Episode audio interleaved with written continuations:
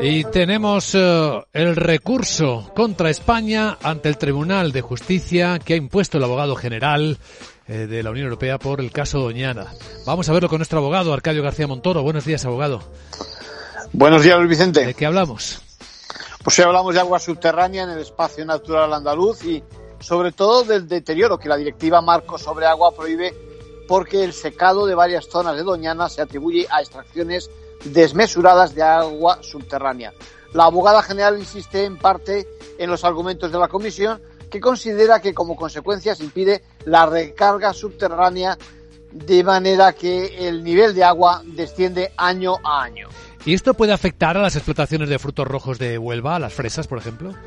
Bueno, ese, ese es el tema, Luis Vicente, la economía de la región y veremos cómo afecta también al desarrollo del turismo. El caso es que constata que las consecuencias negativas son evidentes en la zona de mayor biodiversidad del país y el compromiso de mejora por parte de las autoridades no hace más que aplazarse. Además, en los informes de España no aparece ni el impacto del consumo de agua potable, aunque no sea la mayor partida, ni las numerosas extracciones ilegales que son una realidad. En conclusión.